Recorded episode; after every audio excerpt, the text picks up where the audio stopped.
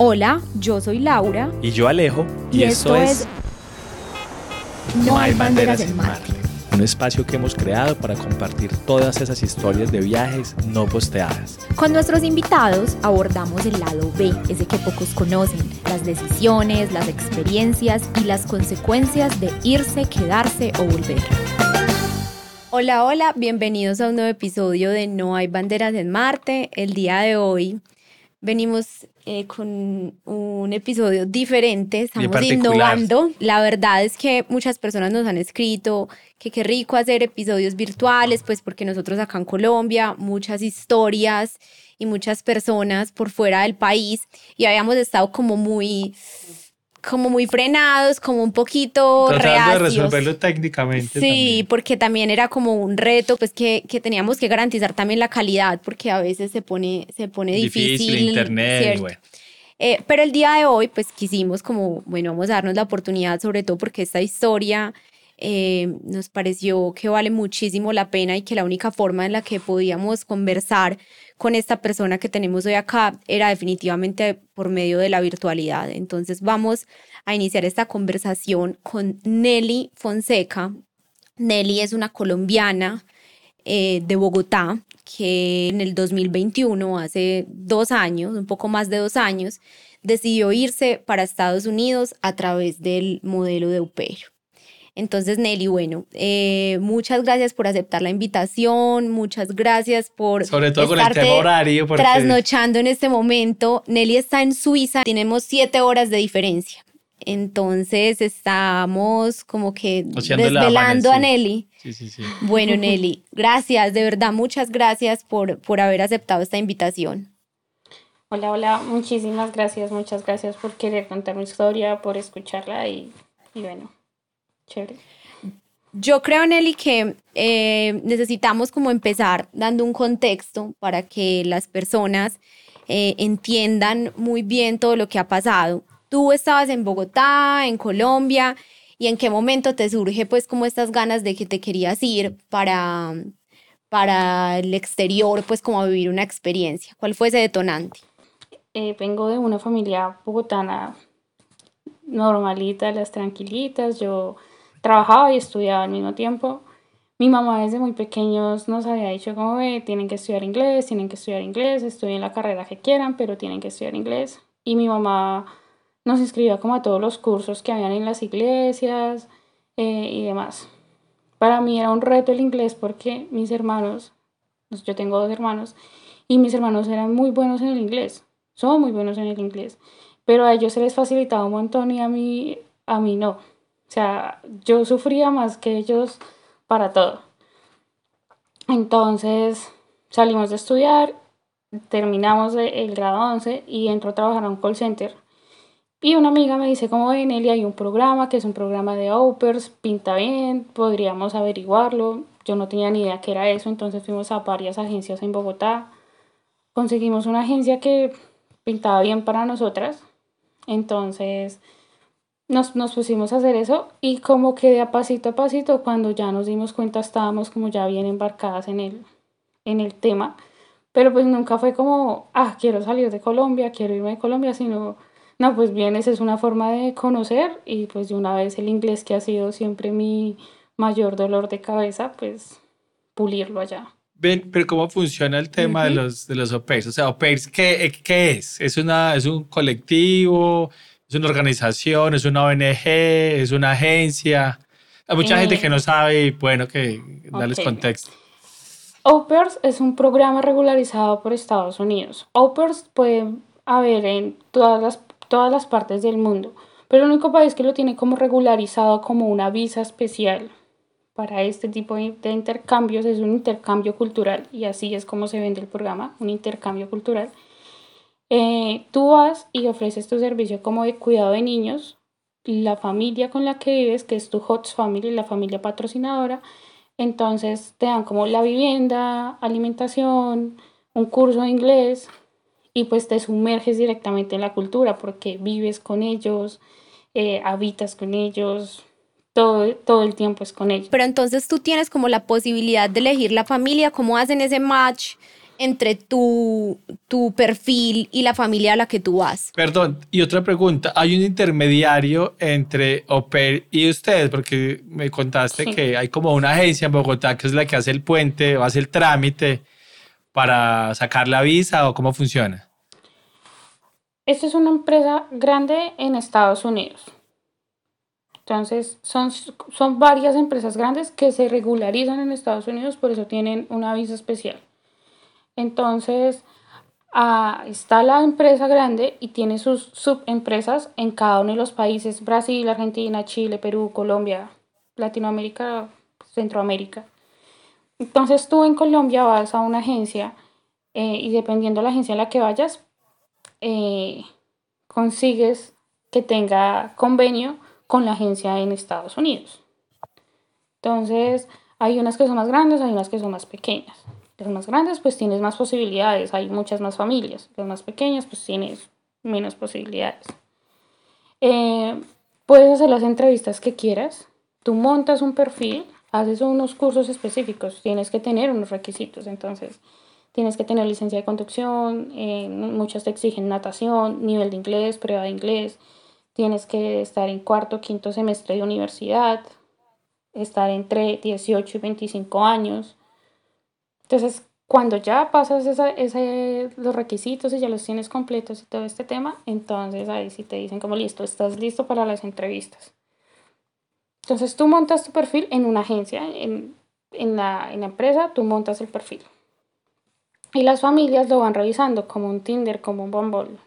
La familia va revisando tu perfil y mira qué te gusta, si eres alérgico a los gatos, si eres Tú en tu perfil montas todo lo que tú crees que para tu convivencia es necesario que la familia tenga, que no tenga animales. Para mí es necesario que no tenga animales, por ejemplo. Entonces, todo eso tú lo vas pues como escribiendo ahí.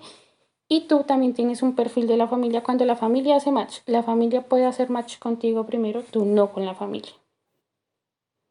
la familia también está buscando. La familia es la que está buscando inicialmente. Ah, ya, ya, ya. La familia es la que inicia como... Si ellos hacen match contigo, Nelly, quiero entablar una, una eh, entrevista contigo, vamos a hacer la entrevista y ya tú empiezas a coordinar con ellos. Listo. Y entonces en ese, en ese momento, ¿cómo hiciste tu match con la familia? O sea, ¿cómo, ¿en qué momento llega esta familia a la que tú finalmente terminas eh, yéndote en Estados Unidos? Eh, bueno, esta familia la tuve antes de que empezara la pandemia. Mi proceso empezó antes de que empezara la pandemia y se pausó con la pandemia. Entonces, la tuve antes de que empezara la pandemia. Eh, la señora me escribió como, Nelly, me gusta tu perfil, no sé qué tan eh, importante sería para ti hacernos una entrevista para que tú conozcas a los niños, para que sepas que tengo cuatro hijos y, y pues vas a tener que cuidar los cuatro. Entonces, Em, no sé para ti si sí está bien. Muchos opers prefieren que tengan solo un niño o dos niños porque cuatro es bastante trabajo. O cuatro es cero trabajo, porque, bueno, cero trabajo no, pero cuatro es menos trabajo cuidarlos porque juegan entre ellos. Cuando tiene uno, pues, o sea, ahí va dependiendo los gustos y lo que tú quieras buscar. Porque para y dependiendo los niños. y dependiendo los niños, porque uno no sabe. Laura tiene experiencia. O sea, yo cuidé tres al tiempo y no sé, tenía una bebé de seis meses y yo decía, esta niña es perfecta. Lo más es, O sea, una cosa era soñada. Y el niño, claro, tenía tres años y era súper intenso, súper juguetón. Mm, y ya la más grandecita iba al colegio, entonces pues también yo me zafaba como de una responsabilidad muy grande porque ella tenía que cumplir sus horarios y ya estaba con sus profesoras y sus compañeros. Pero también tuve otra experiencia en la que llegué a una casa y eran tres niños, tres hombres, y había uno como de 15 años, otro niño como de 12 y otro un poco más chiquito como de 7, pero no te imaginas cómo peleaban, o sea, yo parecía como en los programas de los que pasan en televisión y yo tratando de separarlos, o sea, el uno no le enterraba las uñas, le sacaba sangre y yo, ¿qué hago? O sea... un niño de 15 años australiano, es un gigante. Pues este niño es gigante y nosotros, el uno de ellos súper agresivo y nosotros encerrados en un cuarto, los otros dos, porque este le daba pata a la puerta y yo decía, no, ¿qué es esto? O sea, muy, porque también uno como que los cuida, pero uno tampoco se siente con la autoridad, pues como de, sí, De regañarlos. duro, o- o- exactamente. O jalarlos más duro, Entonces- como cálmese y jalarlo, no sé, Pues, pucha, jalarlo es muy complicado. Claro, no, Es no puedes tomar complicado. atribuciones que como no eres papá o mamá, pues no te corresponden. Totalmente. Entonces tienes la responsabilidad, pero tampoco tienes como el derecho de, ¿cierto? De, de de tomar, reprenderlos. de- de- exactamente. Entonces las edades ahí varían un montón, o sea, las edades, los gustos. eh, hay papás que son extremadamente estrictos, como hay otros que su educación es ser muy permisivos, entonces pues eh, puede que los niños te toquen unos niños extremadamente buenos, lo que para uno serían muy tranquilos, o para que te toquen los niños que son los más hiperactivos, tremendos. que uno diría, no, por favor, no. Entonces, eh, bueno, a mí me tocaron cuatro niños muy calmados y con una mamá. Bueno, a mí una familia intercultural, me encantó eso también porque era una mamá coreana. Entonces, Ah, ya. la señora coreana, el señor era norteamericano. Entonces, la señora era supremamente estricta, tenía unas rutinas para todo. Entonces, hacía que, lo- que con los niños todo fuera muy fácil. Sí, entre, obviamente peleaban y demás, pero era muy fácil. Entonces ella me escribe y me dice, como Nelly, quiero hacer una entrevista contigo. Entonces hacemos la entrevista.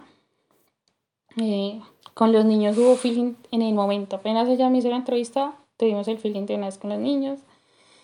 Entonces hicimos dos entrevistas, yo le pregunté como algunas cosas, pero yo siempre he tenido el problema con el inglés, ¿no? Entonces preguntar con traductor y ponía al traductor a que traduciera la voz de la señora, o sea, eran unas entrevistas, una cosa muy inventada, porque yo no entendía nada. Y yo me fui realmente con un nivel de inglés a uno, yo creo. O sea, una cosa que pasé, la, yo la prueba de inglés de la agencia la tuve que repetir dos veces, porque mi inglés no, no pasaba. Y hacemos el match, pero cuando hacemos el match, el, como el 9 de marzo, creo, 8 de marzo, cierran eh, los aeropuertos el 11 de marzo. Mm, Entonces me dice, Nelly, vamos a extender con la chica que está aquí. Ellos ya llevaban con una au pair anteriormente, entonces ellos dijeron, el gobierno dio como una prórroga para las que estaban aquí, porque también tienen que cerrar. Entonces vamos a extender con ella mientras sabemos aquí qué va a pasar o eventualmente qué funciona. Y pues así lo hicimos. eh, y pudimos hacer como todo el proceso, pero ya finalizando año del 2020, ¿no? Como en diciembre otra vez me dice Nelly, como que ya esto va a funcionar otra vez. Entonces, eh, si todavía estás libre y disponible, entonces eh, terminemos y concretemos el match para que puedas hacer eh, todo el trámite de la visa, porque ahí ya era una cosa muy complicada conseguir las citas de las visas. La relación, ¿cómo es? ¿Ellos te pagan? ¿Cuál es el compromiso que tienen ellos contigo? ¿O los tiquetes los pagas tú y ellos te pagan mensual? ¿O cómo funciona? Para cada país funciona diferente. En Estados Unidos te cubre eh, boletos de ida y regreso a tu país de origen, un seguro médico, eh, 200 dólares semanales, que son como el dinero de bolsillo, lo que se le dice, ¿no? O sea, como para que... Pero ellos te tienen que garantizar que tienes tu vivienda. Si no tienes carro, pero casi todas tienen que saber manejar, o sea, tienen, tienen carro propio. Pero si no tienen carro, tienen que darte una cicla o la tarjeta del, Transporte. del transporte para que te puedas mover. Eh, y la alimentación. Y aparte 500 dólares para un curso de inglés anual. Esto se puede extender dos años. ¿Y tú te ibas inicialmente un año o, o cómo, cómo fue el plan tuyo? No, mi plan siempre fue irme dos años. O sea, con mi amiga con la que empezamos como todo el proceso, dijimos como de, dependiendo cómo nos vaya con la familia, pero pues si podemos extender dos años, pues dos años, porque Estados Unidos es muy grande para poderlo conocer en un año. Y siempre vamos como en la meta como de entre más estados conozcamos, pues mejor, entre más lugares conozcamos, pues mejor. Y, y sí, pero pues estamos pausando nuestras carreras en Colombia, ¿no? Entonces dijimos como vámonos dos años, o nos vamos uno, o nos vamos uno y terminamos el resto virtual, o... pero, pero al final y que decidimos que no, que dos años. ¿Qué día sales tú de Colombia Eh, el 11 de marzo. del 2021? El 11 de marzo del 2021 eh, salgo de Colombia y llego a Nueva Jersey. Newark. ¿Qué tal esa experiencia pues como de llegada pues a una casa, también a ser parte de una familia que apenas estás conociendo, a una casa que no es la tuya, pero en la que vas a vivir una temporada larga? Por un lado, ¿cómo fue ese recibimiento? Y por otro lado, cuéntanos un poquito cómo fue como la despedida de tu familia. Bueno, la despedida de mi familia fue algo como entre, desde, desde ahí mi, mi historia empezó un poco novelera, porque mi, mi, mi despedida fue un poco hasta trágica. Eh, yo mi mamá, dos semanas antes de que yo saliera de Colombia, mi mamá entró en coma. Entonces, ¡Ay, no! eh, estuvo supremamente grave de salud y todo el tema estuvo como muy... Y, y estuvo muy delicada de salud en ese momento, pero eh, yo en ese momento pensé en ya no, no me voy, yo tenía 24 años, entonces yo decía, no, ¿cómo me voy a ir? Y mi mamá, sí, mm, demás, ¿no? Entonces, antes de comprar los tiquetes, o sea, de que la agencia comprara los tiquetes y todo eso, mi mamá aún seguía así. Y yo le dije a mi papá, ¿cómo no me voy a ir? Y mi papá me dijo, Nelly, tienes que irte. Ya trabajaste mucho para esto y que te quedes o no te quedes no va a cambiar nada acá. Entonces yo dije, bueno, pues escuché a mi papá y pues al final me fui. Eh, irme pues por eso fue un poco triste.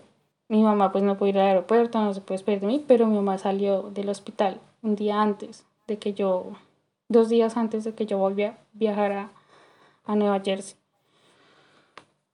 Y me despiden mis hermanos, me despide mi papá en el aeropuerto de Bogotá y llego a Nueva Jersey en la noche, ¿no? de ese mismo día. Llegué a Bogotá y llegué a Nueva Jersey y sí me recibe la señora, el señor, muy amables, ellos siempre fueron como muy amables y como muy carismáticos, entonces ya habían tenido Upers antes, entonces sí les daba la experiencia de saber que igual era un choque para mí eh, emocionalmente, que mentalmente pues iba a ser, yo no mencionaba mentalmente qué tanto iba a ser el abismo hasta que pues estaba allá. Y, y, con los niños, pues sí, el feeling desde la entrevista fue buena. Entonces en la noche cuando llegué ellos me saludaron súper bien.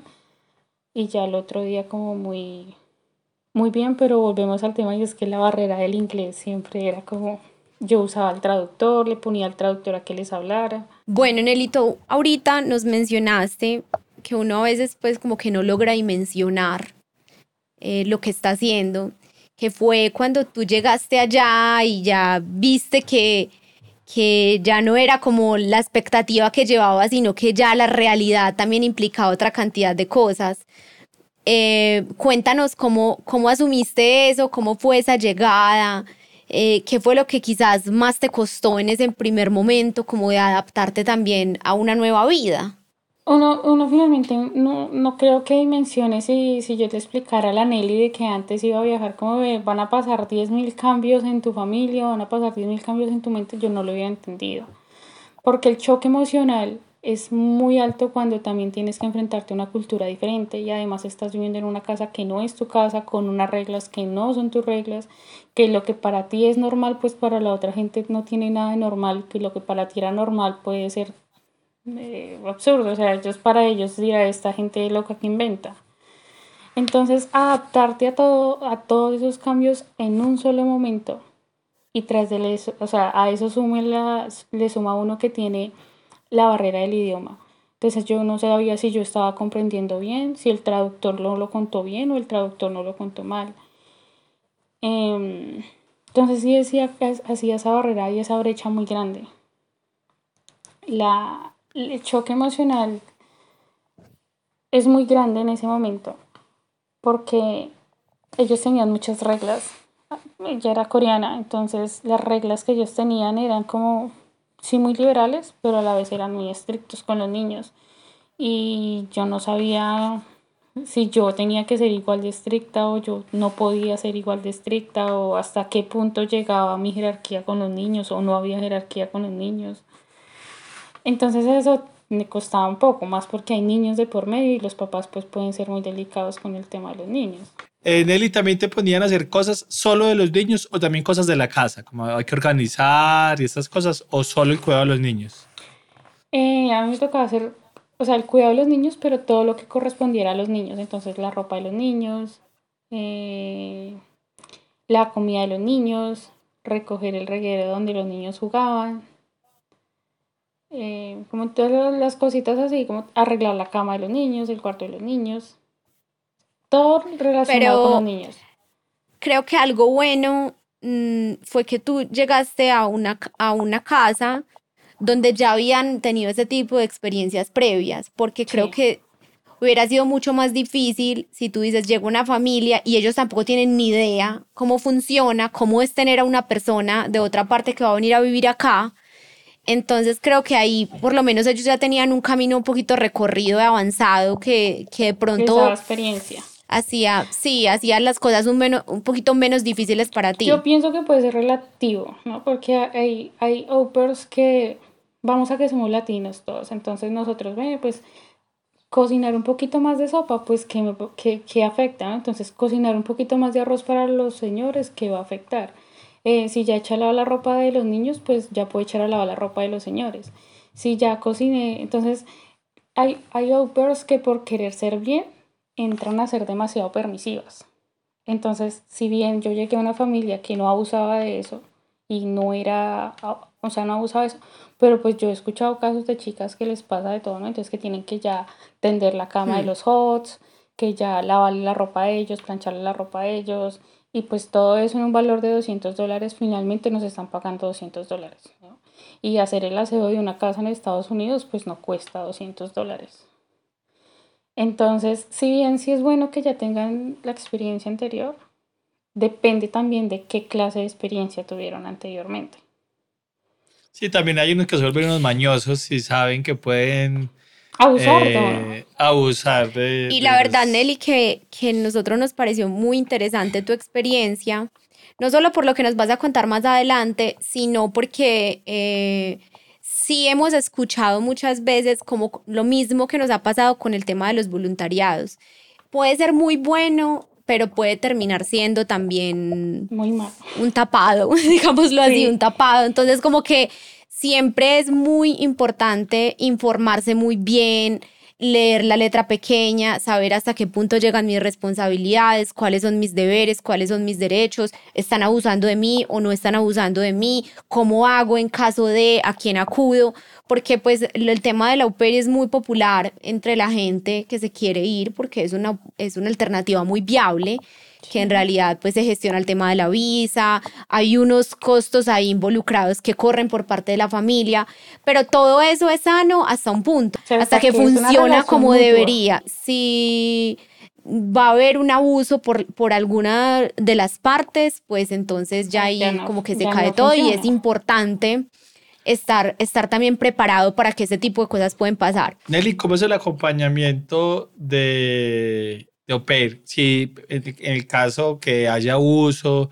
que tú sientas que algo no te gustó, eh, que te pusieron a hacer oficio, que, el señor de la casa es un loco, un acosador, eh, ¿tú qué haces en ese momento? Cuando uno llega allá, llega como en una red de apoyo. O sea, entre las muchas facilidades que tiene este programa para uno descubrir un país nuevo y es que tú no llegas solo, ¿no?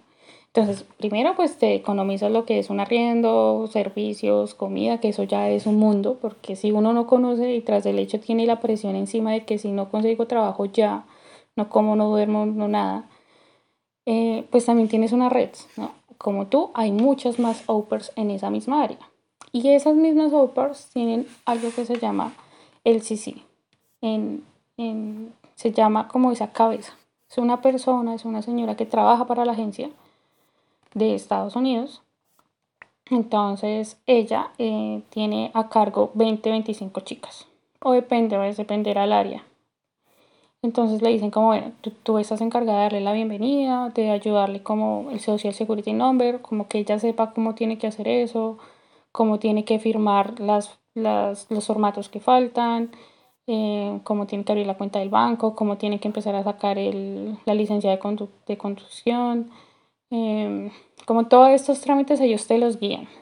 Te dicen tan. Hay el es que está muy pendiente de ti, como hay el es que tú no puedas que solamente la veas por videollamada. Te olvidan. Perdida. Entonces, tú llegas, todo va muy bien, pues dentro de las dificultades que tiene, pues adaptarse a otro lugar. Y, y, en qué momento ya dices, bueno, llevo tanto tiempo, la relación con la familia está ya estrecha y ellos deciden irse de vacaciones contigo. Yo estaba ya en, ya en Estados Unidos, estaba súper bien acomodada. Sucede algo en junio, en julio, mi papá fallece y, y mi papá fallece mientras yo estoy participando en el programa. Entonces, eh, la familia me dice como yo puedo entrar y salir, tengo mi visa, tengo todos los papeles, entonces podría ir y volver. Entonces me dicen, listo, Nelly, vete, yo compro los tiquetes, me voy para, para Bogotá, eh, pues pasa todo el tema con el entierro de mi papá y todo, todo este acontecimiento. Y me regreso a Colombia una semana después, a Nueva Jersey, perdón.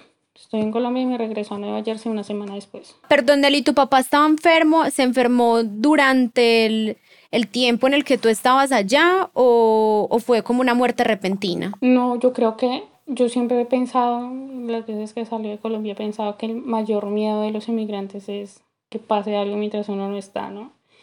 Mi mamá pues había tenido complicaciones de salud, pero mi papá era, mi papá era boyacense. Entonces mi papá era de esos boyacenses como que se ven como robles, que no les pasa absolutamente nada. Y un día se acostó a dormir y al otro día pues no se levantó. O sea, no fue como que... Ah, sí había tenido como que, como que una gripita anterior, pero pues nada que uno dijera, eh, tiene mil cirugías de encima, mi papá no tocaba un hospital, nada. Entonces sí fue algo como que te coge así de repente y dices, pero él me dejó en el aeropuerto súper bien, yo hablé con él el día anterior y todo estaba bien. Eh, pues sí estaba como un poco bajo de ánimo porque había estado como que un gripa y así, pero uno dice algo que no, no da para... Es muy normal. Uh -huh. Y más cuando de verdad fue como un roble toda la vida, entonces era como, ¿qué pasó ahí? Eh, pero no, no, nunca tuvo nada, solamente en, un martes mi hermana me llama y me, a las 5 de la mañana y me dice, Nelly, mi papá falleció. Y ya. Mm, qué fuerte. Fue como, Uf. ahí ya me choqué de frente y, y, para esa misma semana yo entierro a mi papá el viernes y el domingo fallece mi padrino. Entonces fue una semana súper emocionalmente tú ya viajas y viajas mal, pero este tipo de cosas y aparte pues a la semana pues ya me tengo que regresar a Nueva Jersey, mi mamá se queda en Bogotá con mis hermanos y era como yo, ¿por qué estoy aquí? ¿Por qué más bien no estoy con mi familia? Mi mamá ahora me necesita, ya te empieza como otro tipo de pensamientos. Nelly, te quería hacer esa pregunta, ¿por qué decides irte eh, a la semana y por qué no quedarte un tiempo más o, o, o cancelar el programa o, o ya. No sé? Ok. Cuando tú viajas como Uber, no puedes estar por fuera de, de, Estados Unidos por más de un mes participando en el programa. Tienes como un mes para estar afuera. Y, y yo decido volver porque mi papá tenía como una filosofía. Si usted ya no puede hacer nada, no frene tampoco lo suyo. O sea, él era como cuando yo me fui a ir para Estados Unidos y me dijo, yo le dije a mi papá que no quería irme porque mi mamá estaba muy delicada de salud y él me decía como usted no va a cambiar nada, que se quede usted acá o no, pues no cambia nada. Entonces pues yo por esa misma razón decido irme, porque mi papá ya se había ido y yo ya no podía hacer nada tampoco por... Si no ibas a cambiar la situación. ¿Sabes qué me pasó algo parecido? Nos, me fui para Cuba el año pasado y cuando estaba en Cuba mi papá se murió también. Y también me quedé, pues ni yo ni me quedé en Cuba el resto del tiempo que tenía planeado porque pues ya que... Pues, sí, no, obviamente no habrá nada gente, por resolver. Habrá gente que dice como no, yo mejor me quedo porque las razones que tenga cada uno estarán supremamente válidas, ¿no? Pero yo pienso que uno ya debe buscar la paz mental para uno.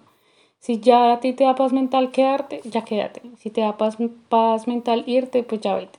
Ya busca lo sí, que cada para ti uno... sea un poco mejor tiene una forma diferente de hacer los duelos. Eh, y bueno, cada uno eh, lo resolverá. Sí, de la manera, como dice Nelly, que más, más le convenga más para el bienestar emocional. Bueno, entonces vuelves a Estados Unidos, otra vez de la familia, y sigues haciendo también como paralelo a, a volver el proceso de duelo en New la pérdida de tu padre. Entonces empieza con el proceso y ellos me dicen, en el IBE vamos a viajar a, a Cancún eh, y nos gustaría que fueras, obviamente te pagamos todo, te pagamos los viajes, hotel. Y yo no, pues llévenme porque yo no, yo no. Empezando que la primera vez que viajé, pues fue la vez que salí de Colombia a Nueva Jersey. ¿no? Entonces yo decía, no, pues conocer México, pues no México, pero conocer una parte de México eh, gratis, pues trabajando con los niños, pero finalmente pues para mí era como fuera gratis. Y pues me voy con ellos. Nos vamos un 3 de octubre y la pasamos súper bien en un resort, todo súper mega soñado. Y el 10 de octubre eh, hacen como unas actividades, ya como de despedida del viaje. El viaje terminaba el 11 de octubre. Entonces el 10 de octubre hacen unas actividades como de extremos, como cuatrimotos, canoping, cabalgatas, todo ese tipo de cosas.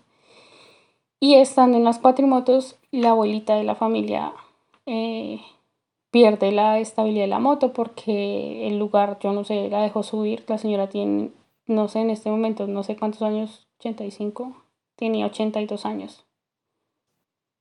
Entonces... Pero pues era una persona mayor que se le notaba pues que no tenía como la, la habilidad para hacerlo. sí, entonces la señora no logra frenar y frena contra mi pierna izquierda. ¿Tú ibas en otra moto? Yo iba en una cuatrimoto y ella iba en la otra cuatrimoto. Entonces, eh, había un lugar lleno de lodo. Entonces yo freno para que no pasar muy rápido ese lugar de lodo, para no patinarme y hacerme daño. Y ella no logra frenar. Y se frena contra mi pierna. Entonces choca en la altura de la rodilla, lo, que se llama platillo tibial. Entonces fractura mi pierna, eh, yo ahí solo o sea, yo ahí no sentí nada. La señora solo subió por mi espalda, o sea, como que me usó de rampla y se estrelló ella contra un árbol. La señora cae por allá inconsciente.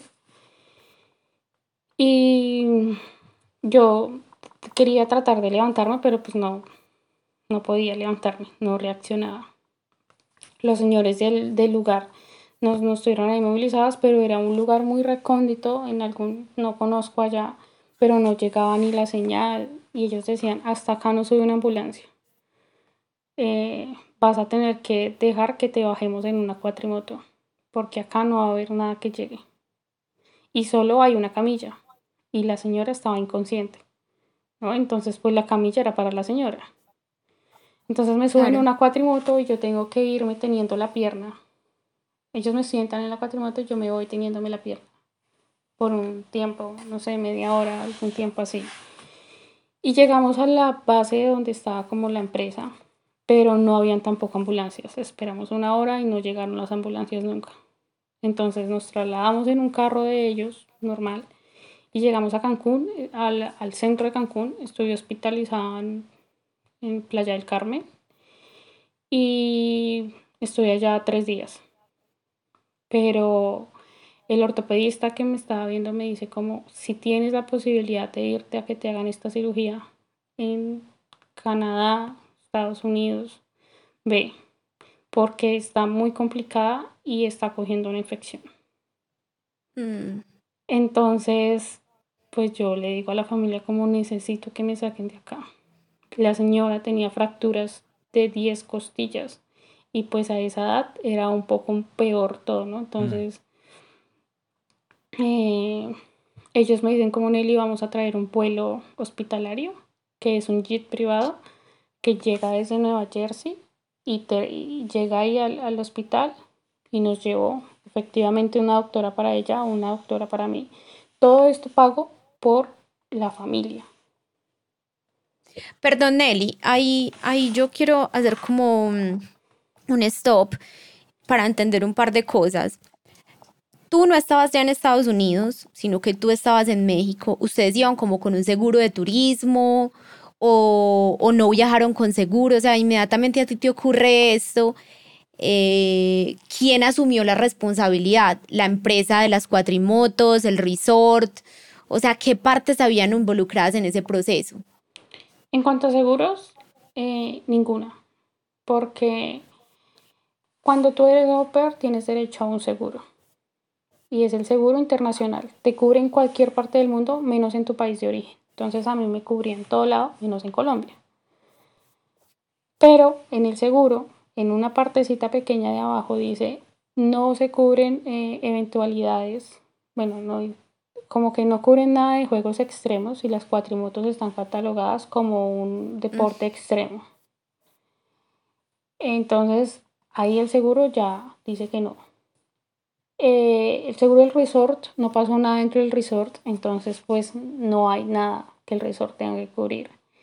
Y las cuatrimotos estuvieron como hay pendientes que nos hicieran el ingreso, pero se, se fueron, ¿no? Entonces yo, yo no sé, yo no las contraté porque la familia contrató a ellos. Y ellos entonces decían que no hablaban español y la, y la agencia, las cuatrimotos decían que ellos no hablaban inglés. Entonces se hizo ahí como el van y ven que no se entendían y que no comprendían qué era lo que querían. Y finalmente nadie en cuanto a cuatrimotos o resort pues, respondió. El seguro de viaje, el seguro de viaje que uno compra con el, con el boleto, no cubría eh, este tipo de eventualidades. Que no cubre nada de deportes extremos. Y había pasado algo muy raro y es que el, la agencia de viajes decía que el seguro estaba pago solamente hasta el día viernes y el accidente fue el sábado.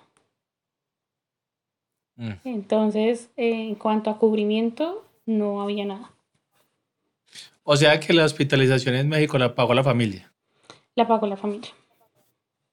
De las dos, la tuya y la de la señora, la abuela. Exacto, sí, ellos pagaron todo. ¿Que era la mamá, la mamá de la coreana o, no, era o del señor? Como la tía abuela del señor. Tienen que ser muy ricos porque pagar un avión ambulancia internacional debe haberles costado. Debe haberles costado. Un infierno. usualmente este programa las pueden pagar porque son muy caros los programas. Eh, lo pueden pagar familias que tienen bastantes recursos económicos. Que están situados como con buena economía.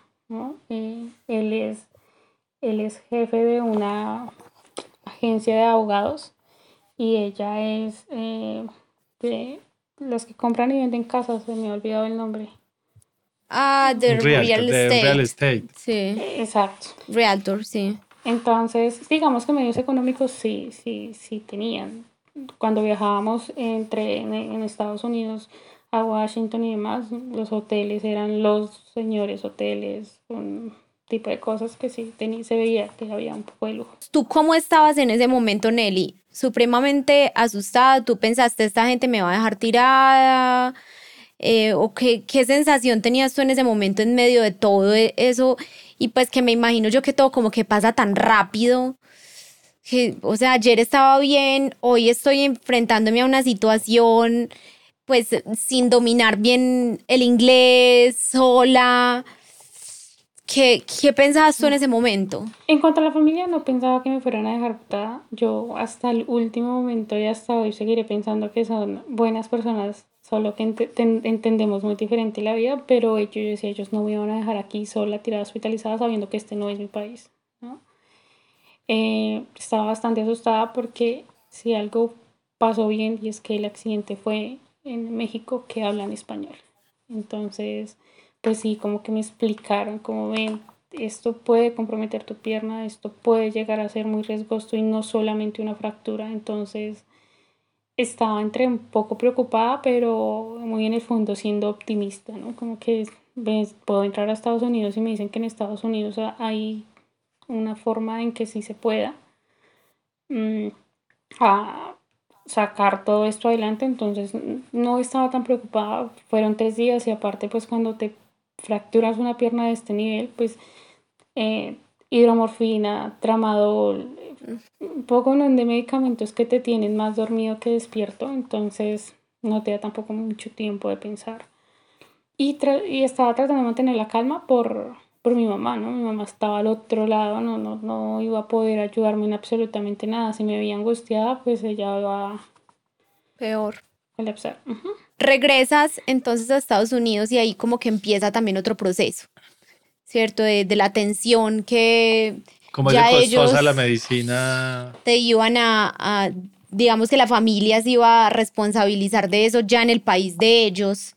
¿Cómo fue ese, ese segundo momento cuando ya dejaron México? Sí, llegamos a Estados Unidos, nos hacen el ingreso a un hospital de ortopedia en Nueva Jersey. Entramos las dos al mismo hospital.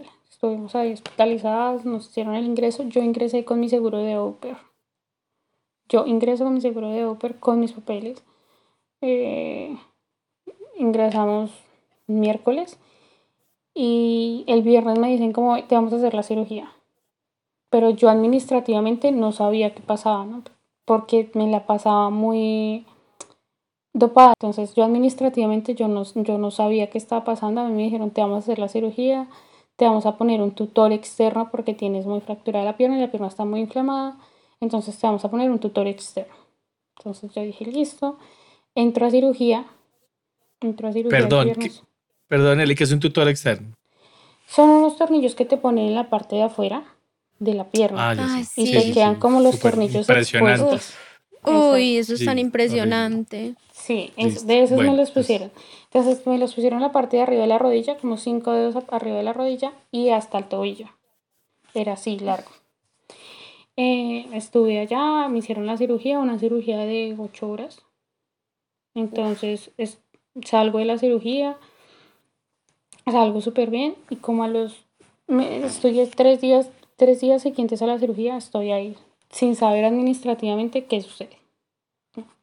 Entonces llega la trabajadora social ese día a la habitación y me dice, Nelly, eh, tu seguro no está cubriendo nada. Entonces no podemos mantenerte acá en el hospital. Y entonces ya, ya en ese momento, para ese mismo día, la familia había roto el match. ¿no? Yo ya no trabajaba para ellos ellos necesitaban una Oper y pues trajeron otra Oper. Entonces yo ya no Ay, no. Entonces era como muy complicado y muy tedioso porque yo decía, bueno, yo ya no trabajo para ustedes y entonces yo estoy sin visa, yo estoy fuera del programa, yo ya no tengo seguro, ¿cómo estoy, no? Entonces empieza una lucha para saber yo en qué estatus legal estoy, porque ahora entonces también podría estar indocumentada. Y pues, chica, qué tragedia. Ay, Nelly, hay algo que me, que me preocupa mucho de todo esto y es que tú en ese momento tenías conversaciones con quién. O sea, pues que me imagino que tú de salud estabas muy delicada, pues no sé, superando un momento muy difícil. Y quién te estaba haciendo como el acompañamiento, la trabajadora social del lugar, qué pasó con la familia, qué pasó con tu familia acá en Colombia y qué pasó con la agencia de Oper.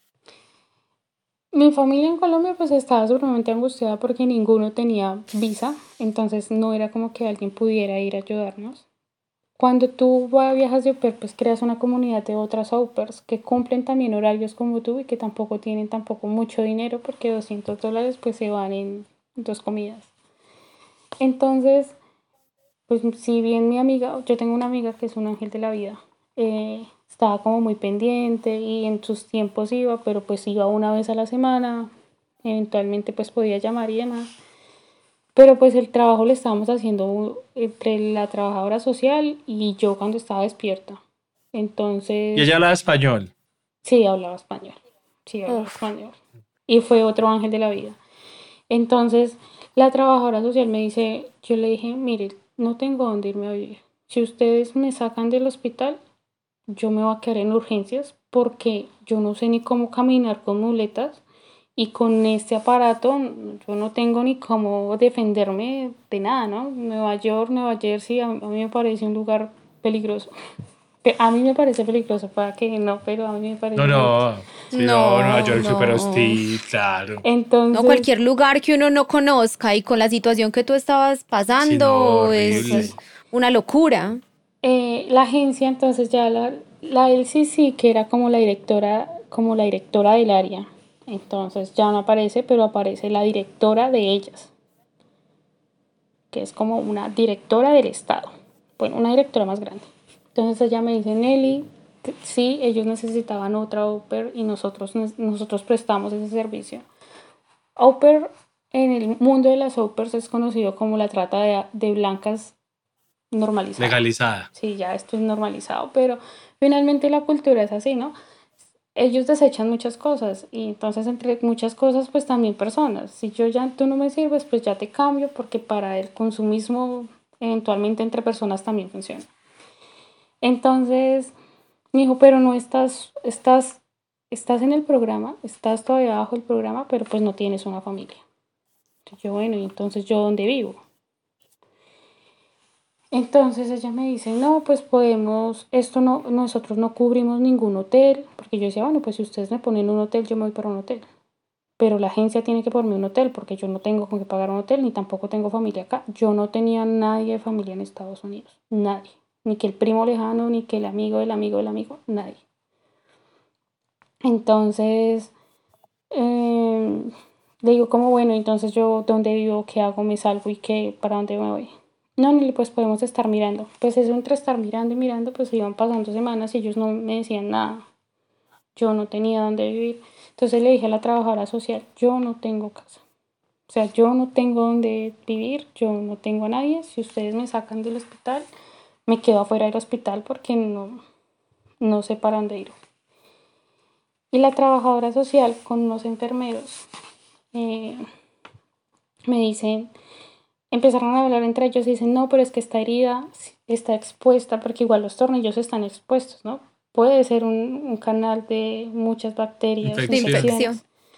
Entonces ellos empiezan a hablar entre ellos y dicen, no, esto puede generar una infección, hagamos que se quede. En una habitación para mí sola, televisión, baño y demás, que eso puede ser muy costoso allá. Eh, ellos lograron de alguna manera que yo no comprendo que yo me quedara allá un mes hospitalizada. Eh, ellos hacían como el vendaje, me cubrían, yo tenía que utilizar pañal y como yo no tenía, pues no tenía plata porque, porque nos pagaban solamente eso. Y a ese momento tú ya no estabas recibiendo los 200 dólares porque tú, ya no, tú ya no tenías trabajo. Yo ya no tenía trabajo. Entonces, Nelly, ¿y la familia te siguió visitando? O sea, la familia estaba pendiente como listo. Eh, bueno, necesitamos que nos cuide los hijos, tú no puedes, pero seguía como al tanto de tu situación y del avance de tu salud o ellos se desentendieron completamente? Ellos llamaban una o dos veces por semana, pero digamos que nunca fueron al hospital o al centro de rehabilitación. No, no sabían en qué condición yo estaba realmente. ¿Tú desde ese momento nunca los volviste a ver? No, yo los volví a ver después. Yo los volví a ver después. Pero cuando yo estaba hospitalizada, requerí como las cosas de aseo, ¿no? Eh, en Estados Unidos, a diferencia que en Colombia, a ti no te baña, o sea, a ti no te bañan las enfermeras. Entonces, en Colombia, pues yo veía que bañaban y eso, eso va en uno de migrante pensando que lo que en el país de uno es normal, en otros países es normal y no. Entonces, pues duré muchísimo tiempo sin bañarme. Eh, entonces tocaba con pañitos, con así solo como por encimita ya. Y necesitaba pañales y pues ya no tenía plata y yo ya no tenía como, no tampoco tenía visitas, entonces pues no era como que alguien los fuera a llevar. Los enfermeros y doctores de ese hospital me daban todo, o sea, yo tenía todo completo, ellos me compraban, me traían dulcecitos, me traían comida además, o sea, todo muy consentida realmente. Eh, ellos hicieron como esa parte familiar en, el, proceso. Al, el 31 de octubre me dicen, ya listo Nelly, tenemos que hacerte la siguiente cirugía, que es retirarte los tornillos externos y ponerte unos tornillos internos, que es un clavo intramedular del tobillo a la rodilla y otros clavos que rodean el, el fémur, el, la tibia y el peroné, perdón, el fémur no, la tibia y el peroné. Entró a la cirugía, una cirugía como de 10 horas, creo. Y ya la señora es la trabajadora social. A los tres días me dice, Nelly, ya no podemos hacer nada, te tienes que ir. Tengo que darte la salida. Hacia, pero tiene que alguien venirte a sacar de acá. Y yo le dije, no tengo a nadie. Yo no tengo nadie que venga a sacarme del hospital. No te puedo dar salida si nadie viene porque como ya salía en silla de ruedas e inmovilizada, ya no podían dar mi salida sola. O sea, yo no podía decir yo me voy. Ay, no, Nelly. Entonces la trabajadora social empieza una lucha buscando un centro de rehabilitación físico. Y cinco días después encuentra uno, Centro de Rehabilitación Físico en Hackinson. Es, era como a 20 minutos de Nueva Jersey. Pero era un centro de rehabilitación físico y mental, juntos. Mm. Entonces hizo de mi estadía el lugar donde ya no podía dormir, no podía comer, no nada, porque habían adultos mayores y personas con problemas mentales porque también era un geriátrico. Entonces yo dormía, no dormía porque tenía miedo, porque yo veía como las personas eran muy agresivas y yo estaba totalmente indefensa, ¿no? O sea, me la pasaba con el mismo tramadol, morfina, e, era muy, muy fuerte el medicamento. Entonces toda la gente ahí se golpeaba, eran bruscos con los enfermeros, entonces yo llegué a un punto en el que le dije a la enfermera, si no los pueden cerrar, enciérreme a mí enciérreme a mí, pero no deje que estas puertas queden abiertas porque no puedo dormir. Y, en inglés? En inglés, ¿no? Ya el inglés en ese momento, el, inglés de supervivencia, se salió el inglés era el menor de los problemas. yo ya me volví, o sea, ya mi nivel de inglés era muchísimo mayor porque yo ya tenía que defenderme. Y creo que por super, supervivencia mi inglés en el hospital mejoró muchísimo más que mi inglés durante los meses anteriores. Y estando allá... Perdón, Nelly, eh, te voy a hacer un par de preguntas. Eh, la trabajadora social era paga por el Estado, o sea, por Estados Unidos, por el gobierno. Sí, es la del hospital. Te la asignaron en el hospital y luego la, el traslado a este centro de rehabilitación. Este centro de rehabilitación era privado, era público. ¿Quién asumía ese costo ahí? Era privado. Entré con mi seguro de Uber, nuevamente. Entré con mi seguro de Uber al tiempo después me dijeron como este seguro no trabaja ni y yo no, pero no tengo como dónde irme. O sea, yo entraba con mis papeles y después cuando me querían sacar ya igual no me podían sacar por mi condición física y que yo dijera que no tenía dónde estar. Pero todo era privado y todas las deudas que están en Estados Unidos están a mi nombre. En ese momento tienes una deuda gigante, ¿cuánto debes? Yo realmente no he mirado. O sea, no es como que yo diga voy a pagar esta deuda, no tengo que pagarla. Eh, era alrededor de 25 mil dólares cuando miré, pero faltaban un montón de cosas. Entonces, dólares es mucho más seguramente. 25 mil dólares los primeros tres días. Claro, si te hicieron cirugías, o sea, imagínate una cirugía de 10 horas. no, no, 25 dólares. Sí, no, no puedes, tiene que ser una suma así supremamente exorbitante. Mucho mayor. Entonces, no, yo realmente en cuánto está la deuda, no lo sé. No lo sé. No sabes ni te interesa porque. no, porque eso. ¿Para qué te vas a poner a pensar en eso?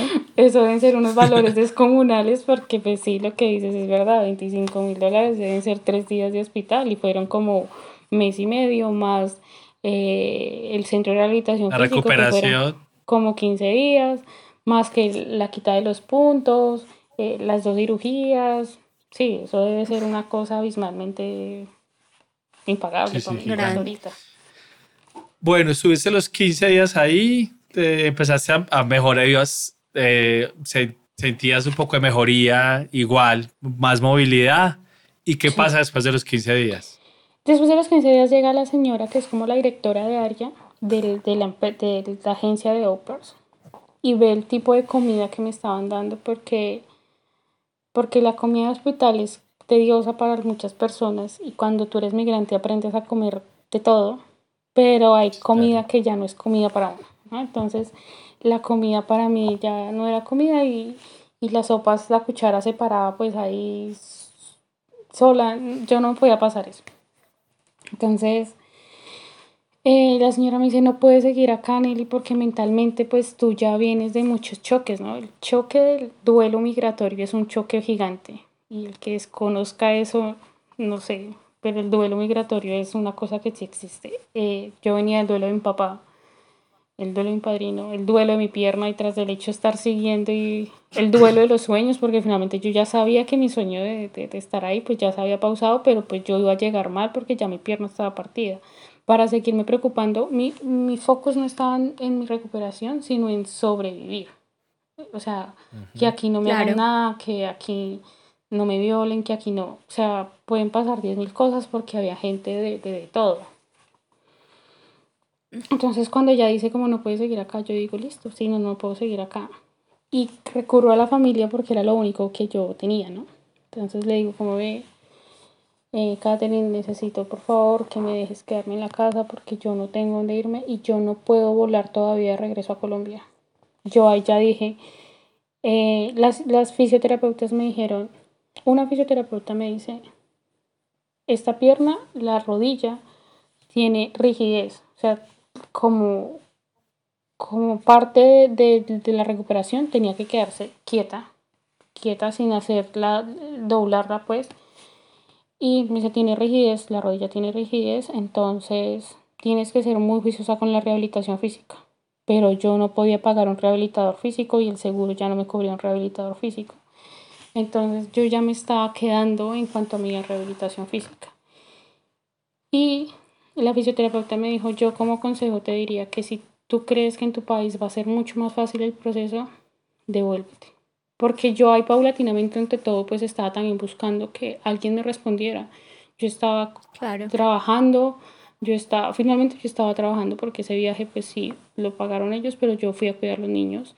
Yo estaba participando en un programa que es regulado por Estados Unidos. Alguien tiene que regular esas agencias, alguien tiene que regular lo que sucede fuera y no de las agencias. Y la señora finalmente tiene que tener un tipo de responsabilidad civil. ¿Qué pasaría si yo fuera la que la chocara a ella durante estando en Estados Unidos, seguramente yo estaría allá pagándole con cárcel o no sé, bueno, yo tendría que haber pagado, exacto. Entonces yo estaba buscando ayuda eh, de abogados, pero todos me decían, tienes que quedarte en Estados Unidos para pelear esta batalla legal, tienes que quedarte en Estados Unidos. Yo decía, es imposible que yo me quede en Estados Unidos. Porque quedarme en Estados Unidos era exponer a que mi pierna eh, no tuviera una buena rehabilitación y entonces es exponer la movilidad de mi pierna. Y, pues no, era un precio que yo finalmente sí estaba muy segura que no iba a pagar. Sí, sí, total. Perdón, ¿y la señora, qué pasó con la señora? Desapareció de la historia. La, la, la, que te estrelló. La adulta mayor. La señora se fracturó 10 costillas, ¿no? Entonces entró conmigo bien a ese hospital, pero luego entró en coma. Ah. porque ya era una señora de edad y entonces eso le alcanzó a perforar un pulmón, tuvo también una infección en una pierna.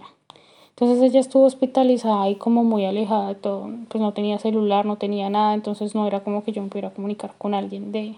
No me comunicaba con la familia, pues me podía comunicar con ella. Entonces... Pero tú tienes alguna noticia de ella. Eh, ahorita está bien, está viva, está... Ahorita hace seis meses. Está bien, está viva pero no sé nada más de ella. Listo, continuemos con la historia que está de película. Entonces, eh, yo le digo a ella que yo quiero, que necesito salir del, del centro de rehabilitación física donde estoy porque, porque me voy a enloquecer ahí por estar sobreviviendo, no estoy durmiendo, no estoy nada. Entonces Catherine me dice como sí, puedes venirte a quedar a la casa mientras te dan la autorización de volar a Colombia, de regreso a Colombia. Eh, como a los cinco días, o no sé cuánto tiempo pasó, tres, cuatro días en esa misma semana, eh, la nueva AUPER llega por mí al lugar de rehabilitación, recoge y nos vamos para la casa. Pero pues ya la convivencia era muy diferente, ya para, para lo que para mí es ayuda, para ti pueda que no sea ayuda y para lo que para ti pueda que sea que es una ayuda gigante, mm. para mí puede ser que no estás haciendo nada por mí. Entonces, eh, ya la, la convivencia se tornó un poco diferente porque quizás mis expectativas de ayuda eran muy altas, ¿no? O sea, como, pues finalmente yo estoy así por algo que familiar de ustedes causó y si eventualmente no lo causaron ustedes directamente, pero pues ustedes saben que no tengo a nadie acá y bueno. Eh, la convivencia se tornó un poco difícil, pero yo me la pasaba ya encerrada en el cuarto. Allá encerrada en el cuarto, pues no podía mover, no podía bañar, no podía nada, entonces eh, estuve allá todo el tiempo, pero fue muy complicada después de eso la convivencia. ellos muy desentendidos, o sea, como listo, te damos la vivienda, pero no nos involucramos en absolutamente nada más. Ellos en algún punto creyeron que yo estaba tratando de que ellos me pagaran millones de millones de millones de dólares. Porque ellos me dijeron, Nelly, buscaremos ayuda para ti, pero no te vamos a pagar millones de millones de dólares. En llamadas anteriores me decían como, busquemos una forma de que tu visa sea mejor. Con un tipo de accidente como el que yo tuve a manos de una persona norteamericana, el tipo de accidente va por una residencia de Estados Unidos. Pero eso es un proceso muy largo. Y, y él es abogado, entonces él podría ayudarme a... Pero eso requería que yo estuviera en Estados Unidos. Entonces él también conocía el costo del proceso porque pues, esos procesos son caros y iban a ser caros no para mí, porque yo estaba demandando, sino para la familia de él. Entonces ya se tornó un poco complicado todo porque ellos ya vieron que si yo demandaba realmente, pues sí tenía todas las de ganar, pero que si ellos sabían que me apretaban a mí, o sea, que si ellos me dejaban sola, pues que cuál iba a ser mi solución, irme del país. Sí, porque yo no, o sea, en, en sí de verdad, mi pierna siempre ha sido mi focus, o, estar bien yo, pues siempre ha sido mi focus. Entonces, el quedarme en Estados Unidos por una residencia que si bien es el sueño de muchas personas, pues el mío no. Entonces, mira, muchas personas me han dicho como ven, Eli, ¿por qué no te quedaste? ¿Por qué no peleaste? Ya tuvieras la residencia, ya no sé qué, Pero el costo era que las secuelas de la pierna fueran muchísimos, muchísimo Sí, no, pero ¿a quién se le ocurre pensar una residencia por una pierna, no? No, no, hay mucha gente que se le ocurre. Sí, sí, sí. Créeme que sí. He recibido bastantes mensajes diciéndome como usted no, usted no pensó, usted cómo se le ocurrió irse. Sí, mucha gente se piensa en que el dinero lo puede. No, y, y anímicamente lo que le pasó en la cabeza, la lo vulnerable que está uno ahí. Sí, totalmente. No, no, no. o sea, yo pienso en él. si uno aliviado se aburre. Entre la soledad entre la incertidumbre, el desconocimiento del sistema, o sea, que, uno dice, pues no entiendo cómo funciona esto, no tengo las herramientas, viene una gente y me visita, pero a la final ni siquiera yo soy consciente de las posibilidades que tengo, del, de la situación física tan difícil que estás viviendo, porque en realidad fue una, un, un accidente mayor, o sea, no estamos hablando de de una cortadita o de una rasguñadita, sino que fue algo muy grave. Entonces como que se junta todo eso y es casi que es la vida la que, se, la que te estás jugando, porque yo pienso, por un lado está el malestar físico, pero todo eso empieza a calar y se vuelve, es, es mm, inclusive el tema de los, de los analgésicos, esos tan fuertes, pues emocionalmente se empieza a tener unas repercusiones muy graves, o sea... Muy tesa demasiado, demasiado, antes soportaste demasiado. Solamente el llegar a esa casa y que ellos no te quisieran como hablar y que tú estuvieras encerrada en una habitación sin poderte valer por ti misma. Es que yo tuve una cirugía de mm. pie a principios de este año y estaba en mi casa con mi familia y me estaba desesperando de que yo no podía hacer las cosas, o sea, que yo tenía que esperar a que Alejandro me cargara para poder ir al baño y yo me estaba desesperando, o sea, no logro imaginarme en realidad, Nelly, cómo es eso. El, el, ir al baño es lo que te mantiene humilde en la vida, realmente, o sea, es como un momento de decir, yo de verdad, uno puede llegar a nada. Yo tenía que esperar a veces hasta cuatro o cinco horas o hacerme ahí en la cama, pues, porque no, nadie me ayudaba a llegar al baño. Sí, muy era, era, así como muy complicado. Yo decía, o sea, la paz mental que siempre en mi cabeza ha estado mejorar, mejorar o, estar en paz conmigo, ¿no? Yo decía, esto, esto no es paz para mí, yo necesito estar en Colombia porque en Colombia están mis hermanos, porque en Colombia está mi mamá, en Colombia nosotros teníamos pues nuestra casa, nosotros teníamos pues nuestro carro, entonces digamos que la movilización para las terapias, yo decía, eso va a ser fácil. Eh, mi mamá pues los cuidados en la alimentación, yo no comía ni desayunaba bien, entonces pues la recuperación era nula. Yo me estaba adelgazando muchísimo, el estado de ánimo pues estaba en el piso, todo me dolía y si yo tenía dolor pues tampoco tenía medicamento después de salir del hospital porque ya como nada, ningún seguro me lo cubría, pues yo ya no tenía medicamento. Y Estados Unidos tiene esto que que si no es con fórmula pues no te venden nada, entonces pues hasta eso se volvió como necesito ese medicamento que me dopa, pero lo necesito. ¿Y ahí, cuántos días estuviste entonces en la casa de ellos? Eh, 15 días. ¿Y ahí conseguiste vuelo? 15 días, ya me retiraron los puntos, me retiraron los puntos y 122 puntos me, me hicieron. 122 puntos. Eh, y ninguno se me infectó, ninguno se me enconó, ninguno, o sea, fue una recuperación contra viento, marea y lo que fuera, pero perfecta. Buena. Sí. Creo que también tu edad, mm, pues siempre dicen Ayuda, eso, claro, sí, a- que entre a- más joven De esté uno. Y bueno, ya ellos me dicen como listo, dos, dos o dos o tres de diciembre volé a, a Colombia. ¿Y ese tiquete quién lo compró? La agencia, cuando tú, cuando tú eres participante del programa, entre el paquete que compras para participar en el programa, están los tiquetes de ida y de regreso. Ah, ok. Entonces la Y, agencia. eh, y ese vuelo, ¿qui- ¿quién te llevó al aeropuerto? ¿Ya estás en silla de ruedas? ¿Ya podías doblar la rodilla? No, la rodilla seguía estando así rígida como un palo. Y una amiga me hizo el favor de llevarme al aeropuerto porque le dije a la agencia como bueno, ¿y cómo me llevo hasta el aeropuerto? "Mm, No, pues dile a la familia que te lleve. Le pregunté a la familia cómo ven, viajo mañana, de pronto qué posibilidad de que me puedan llevar. No, no hay ninguna posibilidad que la agencia te lleve. Entonces, pues como que nadie me iba a llevar y todo el, pues el vuelo se iba a perder y entonces iba a ser más complicado.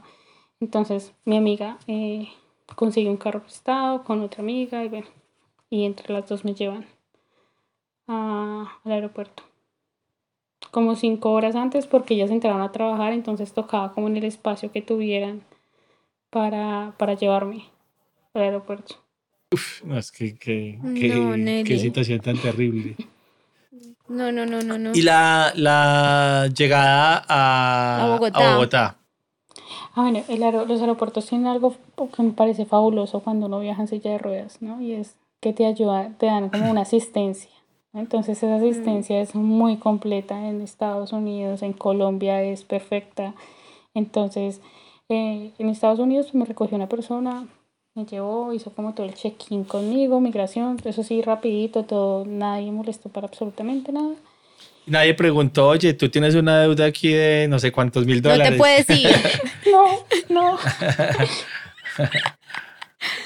Entonces, en Colombia, paso a Colombia y llego a migración y todo súper bien, ¿no? Eh, también pasé a migración y ahí también me recogió como una persona de, de las que te brindan asistencia. Entonces ella fue, recogió mis maletas porque yo viajaba con silla de ruedas, muletas, caminador, cinco maletas. Bueno, el mundo. Y, yo llevaba así, la señora me llevaba a mí. Fue también muy épico eso. Y ya cuando llegamos ahí, pues ya estaba mi mamá, ya me estaba recogiendo, me estaba recogiendo un amigo, mis hermanos. Entonces, ya yo vi a mi mamá y dije, por fin soy feliz, por fin tengo paz, ya, ya le entregué como, mamá, acá le entrego mis piernas, arréglelas por mí. Y pues ahí ya empezó toda una otra batalla, ¿no? Porque el tema económico empieza a pesar muchísimo. Y, y aunque mi familia, pues, gracias a Dios, tengo una excelente familia, había hecho de todo para que yo esté perfecta, pero pues la, la salud tocaba pagarla independiente, ¿no? Entonces yo pagaba la salud Sí. independiente, las terapias tocaba pagarlas independiente. Eh, Pero tú tenías atención en Colombia por medio de una EPS o cómo estabas vinculada tú al sistema? Sucede lo del accidente en octubre y mi hermana es una persona visionaria, ¿no? Entonces de una vez dice, voy a afiliar a Nelly a la EPS, porque Nelly tendrá que volver.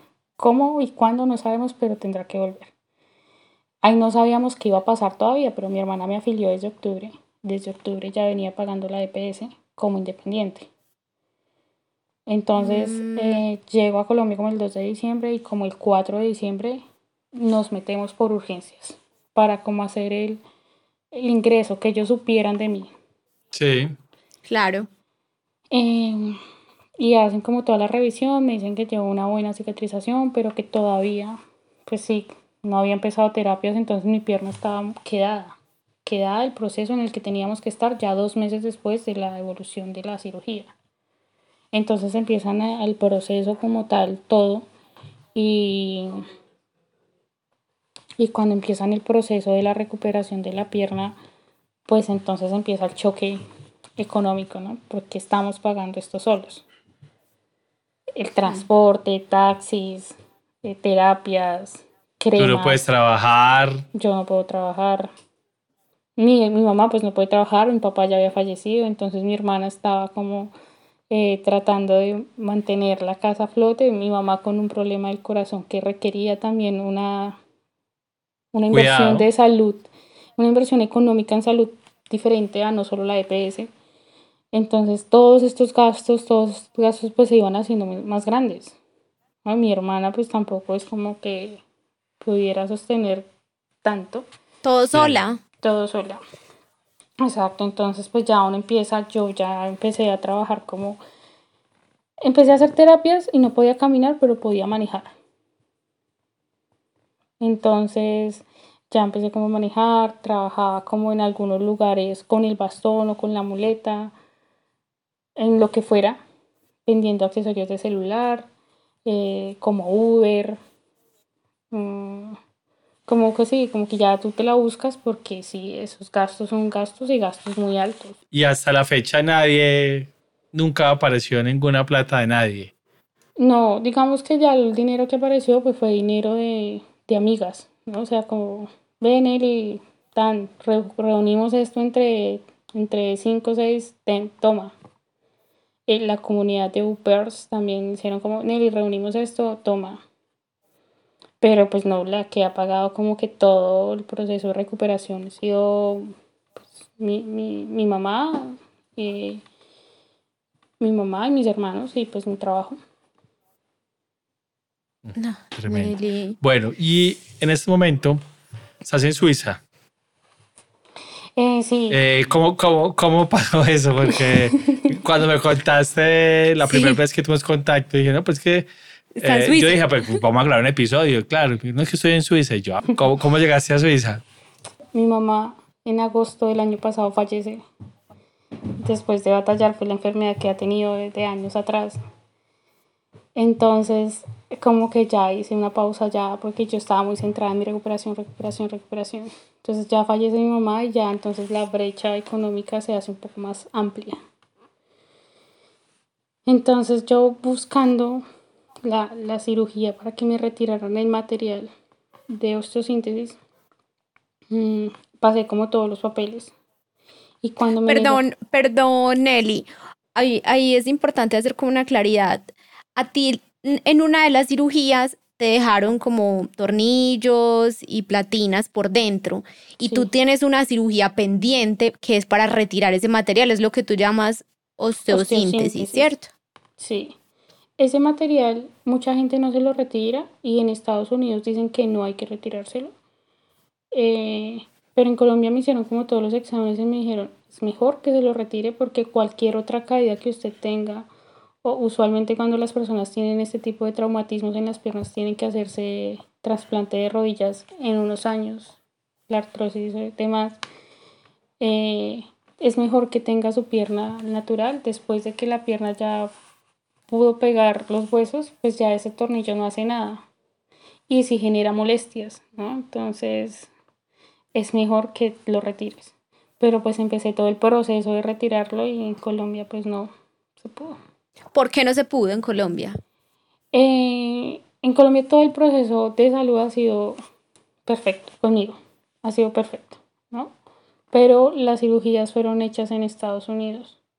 Entonces eh, los doctores decían como no podemos retirarlo con, con los instrumentos médicos que tenemos aquí. Con todos los materiales que tenemos acá, no hay una forma de retirarlo. Ya después empezó como un tema en que las EPS, Suras, Anitas, empezaron a, a chocar. Bueno, o sea, hay un problema ya económico y ya las cirugías que no son trascendentales empezaron como a, a seguirlas postergando. Y pasa algo en el material de osteosíntesis es que si tú lo dejas mucho tiempo llega un punto en el que no se puede retirar tan fácilmente, porque para que lo retiren tienen que volver a fragmentar la pierna. Mm. Entonces ya, ya como que el material se vuelve parte del cuerpo. Entonces necesito que sea entre un tiempo, no 5 o 6 años hasta que yo pelee una batalla legal de pronto para que sea válida quitármelo, sino que sea un poco más rápida. Entonces yo aquí realmente me la estoy jugando, ¿no? tampoco tengo certeza de que vaya a funcionar, pero mi carta número uno era Colombia y ya vi que no funcionó, entonces carta número dos, ir a buscar una solución para mi pierna. Yo en Suiza no estoy como quería ir a conocer el mundo, me voy a ir como la primera vez, ¿no? Que yo decía, me voy, un viaje muy planeado, un viaje, esto ya es una cosa ya por, por todo lo que sucedió. ¿Cómo estás, Nelly, tú en este momento en Suiza? ¿Qué estás haciendo? ¿Cómo has avanzado en el proceso? ¿En qué estás? ¿Cuáles son como los planes también y las expectativas con respecto a tu recuperación? Pues en que estoy trabajando, estoy trabajando como en, en lo que salga, pues vengo con visa de turista, no, no, no vengo con visa, no, para Suiza no se necesita la visa, pero pues vengo con el pasaporte. Ahorita ya pues estoy con el pasaporte, trabajo pues en lo que sea que se pueda. He, he ido como algunas citas, pero son citas particulares. Entonces, como que mirar el avance de la pierna, ha tenido avances la pierna ya, yo ya puedo correr, correr no correr totalmente, pero trotar eh, saltos pequeños, ya puedo hacer saltos pequeños, como que de recuperación ya va mejor.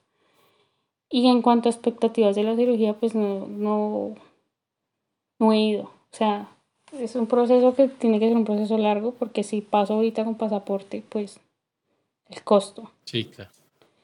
Entonces, tengo que esperar. Tengo que esperar para saber si si se abren más posibilidades, porque acá ya también entonces conocí la posibilidad de que en Turquía el turismo de medicina es un turismo de verdad fuerte y, y estando aquí ya no es tan costoso pagarlo. Entonces pagar una cirugía particular ya no suena tan descabellado, pero pues es tiempo de trabajo y pues no sé qué, tan, qué tanto también médicamente yo soporte. Entonces Digamos que ahorita estoy en la incertidumbre de estar buscando opciones, pero no con algo claro. Nelly, han sido unos años muy difíciles para ti, muchas cosas que han pasado como una tras otra, sí, mm. una tras otra, lo de tu papá, solamente lo que tú mencionabas ahorita, para uno ya tomar la decisión a veces de irse al país, ya es una mega decisión que lo hemos hablado nosotros acá en el podcast muchas veces, que tiene una cantidad de implicaciones en la vida, ¿cierto? No es solamente cambiar el lugar, sino todo lo que eso trae alrededor. Y pues si nos vamos a, a tu historia, de tu caso, pues ha sido una avalancha de cosas lo que se ha venido. Me parece que eres demasiado fuerte, que es admirable todo lo que has eh, superado y yo quisiera que ya que como que nos contaste, hicimos como ese recorrido, un poco como esa línea del tiempo desde que saliste y todo lo que ha sucedido hasta el día de hoy, que todavía sigues eh, luchando por una última cirugía en otro lugar del mundo. Em, ¿Qué le recomendarías tú a una persona que hoy eh, está buscando como una oportunidad de pronto a través de una agencia como OPER para irse a otro lugar. O sea, tú quedaste como con una sensación de que es una buena alternativa o no. ¿Tú cómo lo ves después de todo lo que te pasó? Yo pensaré siempre y lo que siempre he tratado es de recomendar el programa porque finalmente sí es un programa que sirve, que sirve para salir, que sí da como el apalancamiento para que tú no empieces de cero en un país. Eh, sí te da como unas bases pero tienes que saber que vas solo, o sea, no fue porque creas que vas con una familia que tiene un contrato contigo, va a hacer algo por ti, porque no, tú vas solo, tú vas en tu proceso migratorio solo. Em, entender que todos los contratos tienen letras pequeñas, o sea, de verdad no tomarnos como con la efusividad, me voy con todo pago. Pues no, porque no, todo, usted va a pagar por todo lo que pase allá. Entender que finalmente este programa lo hace la familia. Si tú tienes una buena familia, 80% asegurado que tienes una buena experiencia. Y, y pelear por tus derechos pasó algo muy curioso y es que cuando yo necesité la visa, la agencia, la agencia no, no podía conseguir cita, la cita para la visa. Y, y ellos mm. pidieron una visa de emergencia. Y la visa de emergencia me la dieron a mí porque ellos necesitaban que yo llegara a cuidar a sus hijos. Cuando yo estuve hospitalizada, hice lo imposible porque llegara mi hermana con una visa de emergencia, porque yo estaba sola. Y mi visa nunca fue, o sea, nunca fue ni aprobada, ni revisada, ni nada. Entonces, los derechos nosotros tenemos que exigirlos hasta el punto que podamos, ¿no? O sea, yo ya ahí no podía pelear más, yo estaba cansada de pelear, bueno, las circunstancias eran diferentes, pero si tienen toda la posibilidad para pelear sus derechos, peleenlos. Eh, También se da uno cuenta un poco cómo funciona el mundo, ¿no? Si ellos piden una visa de emergencia para cuidar los niños, es una emergencia. Eh, aparece una visa de emergencia. Pero si yo estoy en un hospital solo, sin hablar el idioma, sin recursos, parece que eso sí no, es, una emergencia, Exacto. El mundo, el mundo de los inmigrantes obviamente puede cambiar para todo el mundo, pero puede ser un poco cruel. Puede ser un poco cruel porque no es tu país, no son tus leyes y, y por eso no se te defienden tus derechos. Tienes todos los deberes de cumplir con ese país. Yo le pagué cada uno de los impuestos que ese país me pedía cada uno de los impuestos, que son muchos porque en ese país se paga también impuestos por todo. Eh, pero pues finalmente cuando yo necesité que, que, por lo menos mi hermana llegara para que todo no fuera tan difícil, por lo menos la ida al baño no fuera una rogadera, así como no iría como les estoy rogando que me lleven al baño, pues no, no fue fácil, no, nunca se la dieron. Me la contestaron cuando yo estaba dos meses después en Colombia. Y, y te la negaron, ¿o qué dijeron? No, o sea, la contestaron para escuchar el caso, ni siquiera la contestaron teniendo un caso. Entonces, sí, digamos que pelear los nuestros derechos y de verdad entender que, que no tienes que hablar. O sea, la comunicación en este programa o en la vida o en lo que sea para mí es la base de absolutamente todo. ¿Me incomoda algo? Dígalo. Parece que están abusando? Dígalo. Encuentre la forma realmente de comunicarse de una manera de verdad que no le haga daño a alguien, pero que sí tu voz se sienta. Finalmente con la familia se necesita marcar límites y que sepan hasta dónde tú llegas con ellos. Si tú tuvieras que responsabilizar un poco a alguien de lo que te sucedió, eh, y no solamente pues mm, por, por la, la, ejecución, pues por lo que te pasó, pues la responsable fue la señora, pero, pero del manejo después de la situación. Mi batalla ahorita y lleva un tiempo siendo una batalla por pelear y verdad porque se escuchen los derechos de las AUPERS. Si, si uno se pusiera a mirar minuciosamente cuántos casos de abusos hay, son muchos y de diferentes mentales, económicos, psicológicos, o sea, de todos los abusos que uno puede imaginar, sí hay. Eh, mi pelea ahorita es por, por lograr una demanda colectiva para que estas empresas se vuelvan Mm, de verdad, o sea, que si les están dando una visa especial para un país tan complicado, conseguir una visa es para que de verdad se regulen, o sea, para que de verdad haya una entidad ahí, porque tú pagas por entrar a ese, a ese, a ese programa. Entonces, yo les, así como las familias pueden exigir porque están pagando por participar, yo también estoy pagando pues para participar. Y a mí como PER me exigen que declare mis, mis impuestos y me, me, exigen todo lo que le exigen a cualquier otro ciudadano de allá. Tendría que tener los mismos derechos. Entonces, pero no, pero no tiene los mismos derechos porque tiene solamente los deberes pero no los mismos derechos. Yo pienso que el vacío legal es un vacío legal tremendo donde se le da el poder a la agencia que haga lo que quiera con la con la Oper y simplemente si no me sirve la devuelvo, si no me sirve la dejo en la calle y si no me sirve pues simplemente la cambio. Entonces, si yo tuviera que responsabilizar a alguien, sí, finalmente mi trauma nunca fue, pues sí, obviamente la pierna y, y la señora pues sí es la responsable, la responsabilidad civil pues es de ella, pero, pero el tema de, el tema de que yo hubiera tenido que pasar por muchas cosas, hubiera tenido que llegar a un lugar que gracias a Dios no me pasó nada, pero donde me hubiera pasado algo por eso es una responsabilidad de la agencia. Yo estaba participando en un programa. Y cuando, o sea, cuando tú viajas sin saber a qué te vas a enfrentar, pues ya dices, me voy a ir indocumentado y me voy a pasar la frontera por donde sea, tú mentalmente ya sabes a qué vas, que vas a tener que hacer muchas cosas. Pero cuando tú viajas con un programa, según tú, diciendo que ya vas como protegido, mundial de reconocimiento mundial, pues que ellos hacen la gestión de la visa, tiene la credibilidad del Estado, pues uno creería que va protegido, que, está respaldado, que está respaldado. Hay niños que se van con 18 años. Uno a los 24 mm. años sigue, pues no es un niño, pero pues todavía con tantas cosas encima, si, si, si usted no ha mentalizado en que no, me la voy a ir a jugar, entonces me voy a pasar la frontera por el desierto, o sea, me va a entregar a migración. Usted, usted finalmente tomó esa decisión y usted ya sabrá pues a qué consecuencias usted, porque su pensamiento ya sabía que iba a hacer eso, que ya es riesgoso.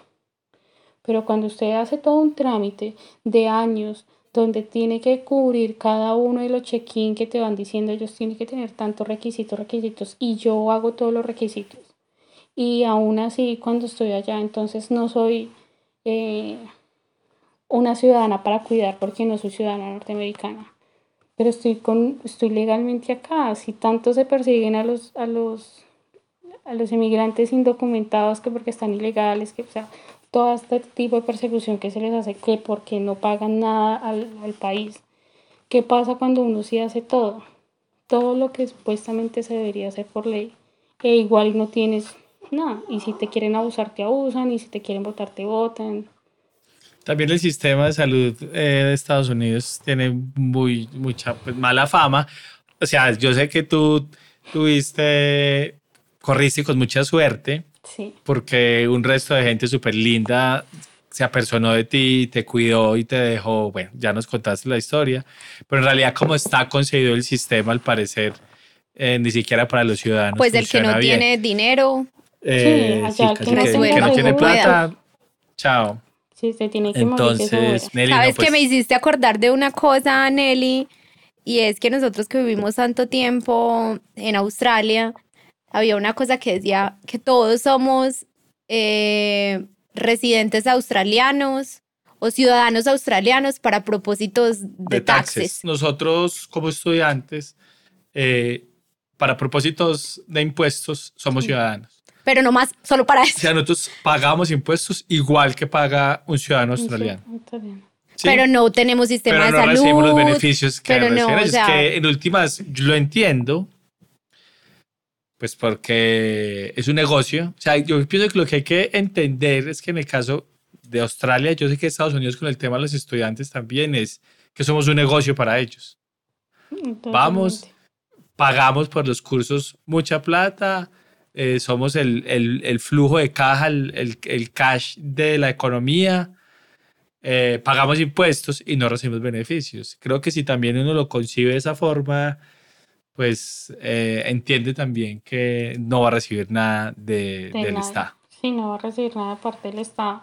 Si no recibe uno en el estado de uno, a veces a recibir del estado de otro.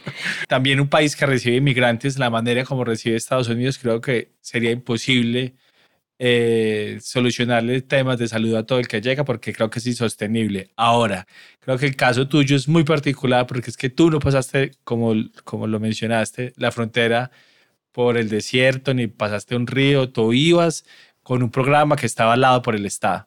Entonces creo que ahí sí hay una responsabilidad de, de, alguien. Ahí es, donde, ahí es donde empieza realmente mi pelea, ¿no? O sea, la batalla que estoy buscando ahorita, pues porque mucha gente me dice, Nelly, ese caso es un caso muy ganable, si estés fuera de Estados Unidos, ese caso se puede seguir peleando, no sé qué. Pero no he encontrado un abogado que realmente sí quiera seguir peleando el caso.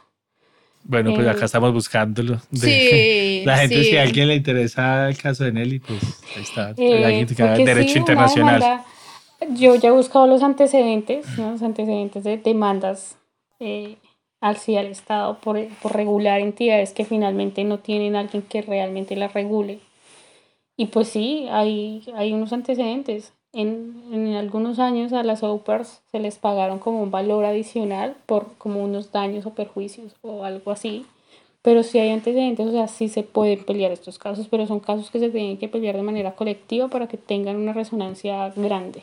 para que este tipo de programas que siendo muy buenos realmente se regulen y no sean generados como un abuso de que ven, usted es la señora que hace el aseo en la casa, usted es la señora que también es chofer porque recoge y lleva a los niños para todo lado y, y usted tras eso también pues es niñera.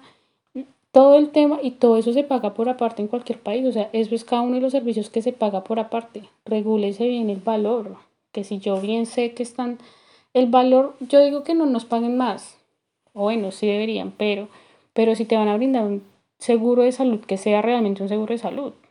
O que si pasa esto, que realmente tengas una red de apoyo, que realmente te, te, sirva como una red de apoyo y, no que te tengas que pues defender y, correr con suerte, porque yo siento que yo en todo mi proceso corrí, fue con mucha suerte y, y pues mucha gente que, que quiso de verdad ver mi caso y te decían el caso en el día es muy triste, es bueno, ya por lo que fuera, pero los doctores me daban pañales, la gente me cuidaba, las enfermeras me encerraban para que nadie más estuviera por ahí, me pudiera golpear, la gente me daba plata, o sea, me tocó un poco fácil entre lo difícil.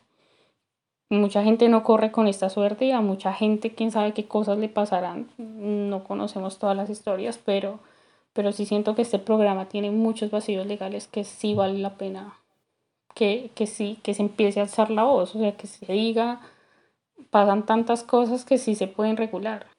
Nelly, ojalá mm, de verdad encuentres una persona capacitada que te pueda ayudar. Eh, bueno, y como dice Alejo, si alguien que nos está escuchando tiene conocimiento sobre este tipo de gestiones, eh, asesorías, trámites, temas legales en Estados Unidos, yo creo que valdría mucho la pena y yo pienso, Nelly, mucho como tú y es, uno muchas veces, tú ya pasaste, digamos que la situación, tú ya estás del otro lado, pero si lo que uno haga puede evitar que otras personas sufran o pasen por lo mismo, pues como no, ¿cierto? Como yo, que, que ya sé lo que, lo que eso significó, ¿cómo voy a quedarme quieto esperando que los demás lo vivan? Total, total. Entonces, ojalá. Pues ese precisamente, Nelly, fue como el motivante para nosotros. Como lo dijimos, nosotros no hacemos episodios virtuales, pues hasta ahora ese es el primero. Y creo que, porque si hay pues como un, un tema de la conversación que eh, cuesta un poquito más cuando es virtual, pero sí nos pareció que era muy importante un poco también eh, denunciar y ayudarte a contar la historia y que mucha más gente se dé cuenta que evitar que otras personas lo vivan o que se vayan a, las a ciegas pues un poco creyendo que, que todo está cubierto y exactamente y resulta que no pues te agradecemos mucho Nelly esperamos si algo va pasando pues nos vas contando y nosotros a su vez pues eh, le iremos Entre, contando. Vamos, si vamos conociendo gente o vemos de pronto alguna posibilidad o quizás alguien nos escribe. Eh, creo que ahora en adelante nos quedamos, Nelly, como con tu caso ahí abierto, porque sí sería maravilloso como poder, poder como desenredar esa, esa pita y que pues creería uno que, que sí tiene mucho sentido que se pueda hacer algo, ¿cierto? Que, Ojalá sea así. Pero que, mm, no, no es tan fácil, pero bueno, no, no perdemos como pues, las esperanzas de que... Empezar por algo tampoco está mal, ¿no? O sea, pueda que sea imposible, pero pues de pasito a pasito pueda que se hagan muchas cosas. Total. Sí, claro. No, y, y sobre todo felicitarte también como por esa fuerza para seguir, pues tú mismo nos contaste ahorita que no habíamos empezado a grabar que fuiste como tan constante después con las terapias y con todo que has tenido una recuperación eh, que no siempre se da para este tipo de situaciones, para este tipo de traumas. Entonces que también ha sido como, de verdad como tú lo dijiste, como que has puesto el foco en recuperarte, en recuperar la movilidad de la pierna. Entonces también me parece mm, que además del el trauma emocional que has atravesado, que no ha sido fácil, eh, le has metido toda para, para recuperarte, que siga siendo así, ojalá en Suiza eh, también encuentres, encuentres la forma de, de como ponerle punto final a esta historia Te agradecemos mucho, Nelly, como abrirte con nosotros, a compartir tu historia, a contarte, a contarnos, perdón, unas cosas muy dolorosas, muy íntimas y bueno, que, le, que les que le sirvan a, la gente, creo que, es lo más importante también. Y también a veces hablar es también un proceso de, duelo para uno, ¿no? De hacer catarsis, sí, sí, claro. Sí. Entonces, sí, muchísimas gracias, Nelly, por amanecerte hablando con nosotros. Con mucho gusto. Eh, espero de verdad que todas las chicas que quieran presentarse, quieran irse como PARS, lo piensen. Es un excelente camino. O sea, no voy a decir que es un mal programa, pero tienen muchas, muchas letras pequeñas primero que leer antes de decidir si sí es el lugar en el que quieren estar. Nelly, antes de, finalizar la conversación, siempre me pasa lo mismo. Yo ya me estoy despidiendo y me acuerdo de que quiero preguntar más, quiero preguntar más. ¿Hace cuánto no tienes contacto con la familia? Eh, aproximadamente seis meses. Ellos ya, tú te viniste pues para Colombia y se desentendieron y esa relación quedó ahí. Sí, pasó algo muy eventual y es que una influencer de Estados Unidos hizo un video contando mi caso. Eh, y el video se hizo en algún punto de allá viral. Entonces llegó a manos de ellos y como que no les gustó el video, no les gustó que esté buscando como una ayuda legal para buscar ayuda económica. Finalmente pues sí busco la ayuda legal, pero pues también busco una ayuda económica. Esto ha sido económicamente muy duro y me eliminaron de las redes, me bloquearon, me cerraron. Entonces, no, pues desde ahí no sé nada de ellos. Y tú quedaste como, como cero, yo te siento como que cero rencor, ahorita incluso lo dijiste, pues que, que tú prefieres como pensar que ellos actuaron bien, que fueron buenos y que más bien es como una forma diferente de ver la vida. Es que siento que es eso, yo siento que cuando tú conoces diferentes culturas, entienden, o sea, ellos, y es que finalmente sí, ellos se ponen a evaluar si me ayudaron harto, ¿no? Es el tema de pagar un vuelo, un, un vuelo hospitalario, ellos dirán, esto para nosotros fue demasiado costoso y no teníamos por qué costearlo, ¿no? Entonces, si bien uno piensa, tienen los medios económicos para hacerlo, pero no tenían el por qué pagarlo. Entonces, eh, para ellos dirán como ya le ayudamos demasiado y yo aquí diré, me están dejando sola. Entonces, cargarte rencores ni te ayuda, ni, aquí me ayuda para nada porque ni me favorece, entonces como que decido que ese sentimiento ni lo cargo para que no me lleve aquí yo, ay, la gente me usó, me utilizó. Siento que ese tipo de cosas mentalmente no, no te sirven y tú ya tienes bastantes como para que te autocargues con muchas más. Increíble.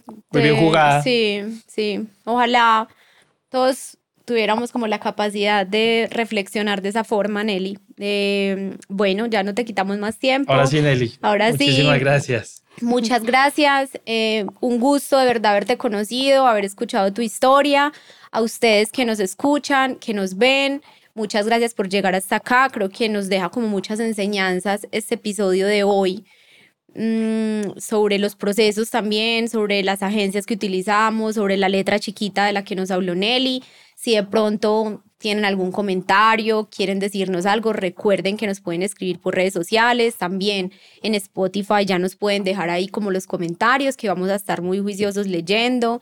Denle like a los videos si les gustan, recomienden los videos a gente también que les pueda eh, interesar o les pueda servir. Y dentro de ocho días venimos con un nuevo episodio, un nuevo invitado, una nueva historia. Gracias. Chao, chao. Chao.